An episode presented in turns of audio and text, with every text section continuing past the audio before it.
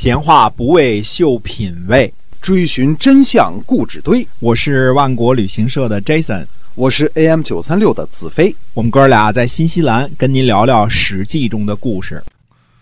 各位亲爱的听友们，大家好，欢迎呢回到我们的节目中啊。这个《史记》中的故事，我们来跟您聊聊那个年代所发生的那些个事情，是由新西兰万国旅行社的 Jason 为您讲的。这个嗯说所谓天下大势啊，合久必分，分久必合啊。哎，呃，晋楚争霸呢，在进行到了第二次弭兵之盟或者是弭兵之盟之后呢，嗯原来这个争霸的动力呢已经失去了啊。嗯、虽然说原来争霸的目的尚未达到啊，嗯呃，只是取得了取得取得了阶段性的进展，对，总体上说呢，和平了。呃，各个大夫之家呢，也在加紧向他们的主子诸侯国的主人们学习。嗯嗯、总有一天呢，他们也会像各个诸侯挤得天子一样，来挤得他们自个儿的上司。嗯，但目前呢，还是处于这个呃暗潮汹涌的阶段啊。嗯，这个，嗯，用这个称霸。做霸主这种形式来实现天下的秩序的理想呢，如此的诱人啊！嗯呃，前辈齐桓公和晋文公的这个开创的功业是如此的令人仰慕啊。嗯呃，当然这个不会后继无人了，所以这个，呃，怎么说呢？这个称霸一上来啊，就是这个。主要是这个吴越争霸，把天下已经搅得这个不亦乐乎了。其实中原的老贵族们对于继续上演这个称霸的戏码呢，已经兴味索然了。嗯但是刚刚接触文明的这个蛮夷之国的吴国和越国呢，哎，就把这个争霸这件事儿呢看得特别的重啊，所以把这这个呃吴越争霸呢上演的有声有色的啊，这个呃我们说呢，到了春秋中期和晚期呢。产生了几个不世出的伟大人物，嗯呃其中对后世影响特别深远的呢，或者说对中华文明，呃，灿烂的中华文明做出不可磨灭的贡献的有这么几个代表人物啊。那么，呃，就是老子、孔子和孙子这三个人。嗯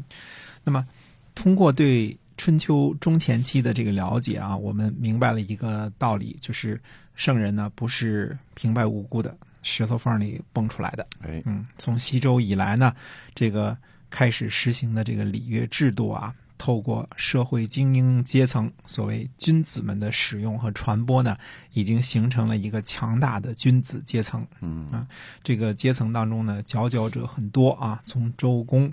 这个呃季父、管仲、士会、子产、叔向啊这些精英贵族啊，无时无刻的都是在以这个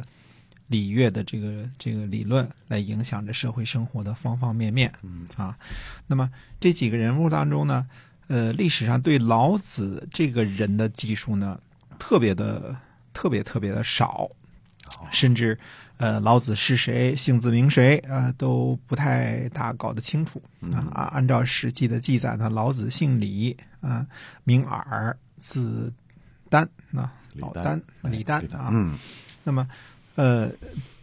干什么活的呢？这个职位呢是担任周王室的档案馆馆长。嗯嗯，那么，呃，《史记》当中呢，对于老子的记述呢，其实只有两段儿，一段儿是孔子问礼啊，这个前面我们讲过了啊，这个，呃，一段儿是被迫著书啊。那么，这个《史记》上记载说呢，说老子啊，修炼道德的这个学问呢、这个宗旨呢是隐居不出名，在周王室呢待的时间久了，看见呢周王室衰落，就决定离开。啊，到了这个出关的这个关口的时候啊，这个把守关口的官员啊叫尹喜啊，尹喜说呢，说您现在要隐居了，对吧？嗯我得强迫您呢，呃，留下点文字，呃哎著一本书啊。于是老子呢就留下了五千多字的文章，分为上下两篇，呃，这就是《道德经》啊。《道德经》的这个本源呢，应该是出自于《易经》啊。这个我们说文王八卦啊，这个《易经》啊，嗯对这个是本源啊。认为世界呢出自于阴阳，所以凡事呢都有两面儿，相互作用，相辅相成。嗯那么老子的思想呢，按照他本人说的呢，五言慎易知，慎易行，啊，就使用了呃极端朴素的语言啊、啊，讲通了天下的治理。那我们得感谢那个把守关口的尹喜啊，得以让中国人拥有这么呃巨大的精神财富。没错嗯这个当个这个边境小官儿也可以做出伟大的贡献啊。哎 这个跟老子收了一把这个过路费，哎就是然后哎结果对，然后就传说老子什么倒骑青牛啊，哎出了函谷关啦、什么之类的啊， 是啊嗯这这些就是传说了，我们就不说了啊。那么中国人这个教科书上呢，说老子这这门学问叫做朴素的唯物主义，嗯不知道谁给起这么一名字啊。 这个总总而言之呢，给人感觉是比较原始、比较这个啊落后的感觉啊。嗯呃，其实老子这学问是惊天伟地的学问。嗯啊，学了老子的学问呢，至少可以让一个人，呃，自己的生活啊受益无穷。嗯，当然，这个我们说老子的研究呢，却远远没有到位啊。尽管这方面的书现在已经是多如牛毛了啊，这个不过大部分我看可以不看啊。嗯呃，有兴趣的朋友呢，应该从哪儿开始看呢？从王弼三国时期的王弼注释注释的《道德经》开始啊，从这儿开始看啊。啊这个是基本上是根儿那儿啊，后边所有这些人说的呢，几乎也不如王弼说的明白啊。嗯这个呃，但是《道德经》这书呢，本本书的这个内容呢是经过后人编纂的。那、有些呢，有一些啊，很少的一些可能不是原文啊，这个是有可推敲的地方的啊。呃，即便是王弼呢，其实也没有，比如说啊，最重要的《道德经》开头这几句话，呃。解说明白，就是开篇的“道可道，非常道；名可名，非常名。”嗯，这几句话，嗯，没说明白啊。嗯这个我自己好好琢磨这几句话，琢磨了快半辈子了啊。嗯嗯，有些心得。嗯，哪天哪天找个机会哎啊，这个这个，我们做做一篇这个这个《道德经》的这个节目啊。哎，嗯，专那么家老道德子经自己说呢，就说他说五言慎易知，慎易行，然天下莫能知，莫能行。也就是说，老子说呀、他写的《道德经》啊，并不是天书，嗯呃，有多么多么的高深，但是天下人呢，却没有人能够了解，没有人能够遵照执行，这到底是为什么呢？嗯呃，到底有没有人能够这个抛弃自己的成见，抛弃自己原有的学问？呃，像《侠客行》里边那个石破天一样啊，哎用一种呃纯粹新鲜的角度去破解一下这个老子留在《道德经》里面的这个文化密码呢？嗯嗯，那么，嗯，确实啊，老子这个《道德经》呢，就就像是这个金庸那个《侠客行》里里边写的这个侠客岛上这个刻画的武功一样，哎嗯什，么哎，白稍手微太玄经啊，哎，对，稍微学一点呢，就能成为武林高手。嗯，但是，所有的聪明才智之士呢，呃，竟然能够得出完全不同的见解没。错，啊各自走上了各自的岔路啊。嗯那么，呃，这是真的是我平生的愿望，啊就是试着哪一天呢，像讲《史记》中的故事那样，能够为《道德经》做一个抛砖引玉的这个解释啊，引起大家呢对这部亘古奇书的一些个兴趣啊。司马迁认为呢，说兵家、法家都是源自于《道德经》这门学问，是它的分支啊。所以《史记》作传的时候呢，就把老子和韩非子列在同一篇啊。这个韩非子呢，呃，韩非子是集法家理论大成的人物啊。虽然是商鞅开始的，但是他是理论上把它集大成了。那么李斯呢，是是这个这门学问的一个第一个实践家，等于是啊。嗯那么。这这这个法家呢，只是强调了用法治国这一方面啊，这个为呃中国几千年的中央集权政治呢奠定了一个理论基础。哎，但是怎么看呢？韩非子也不像是传了老子的衣钵，对吧？因为老子的东西比比法家的东西要博大精深多了。对嗯，那么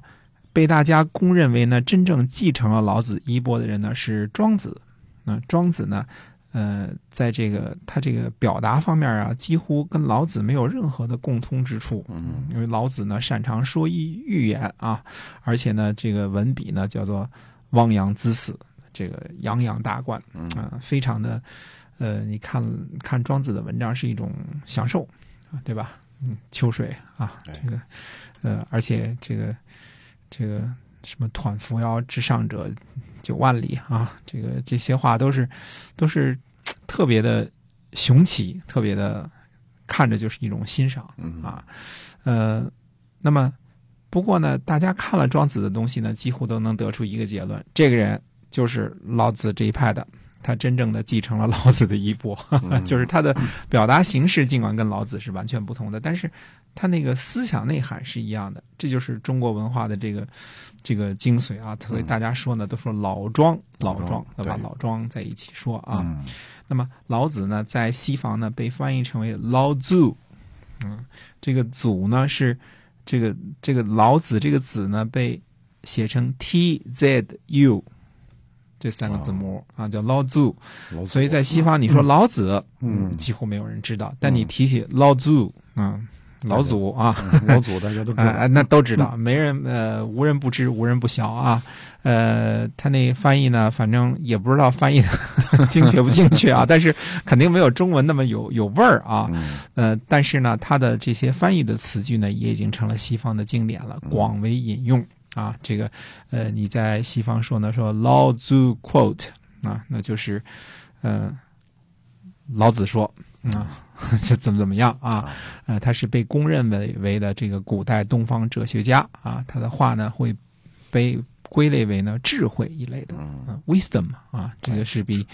这比聪明高了一个层次对啊，，智慧这一智层慧的的，这个境界了啊，对的。嗯嗯哎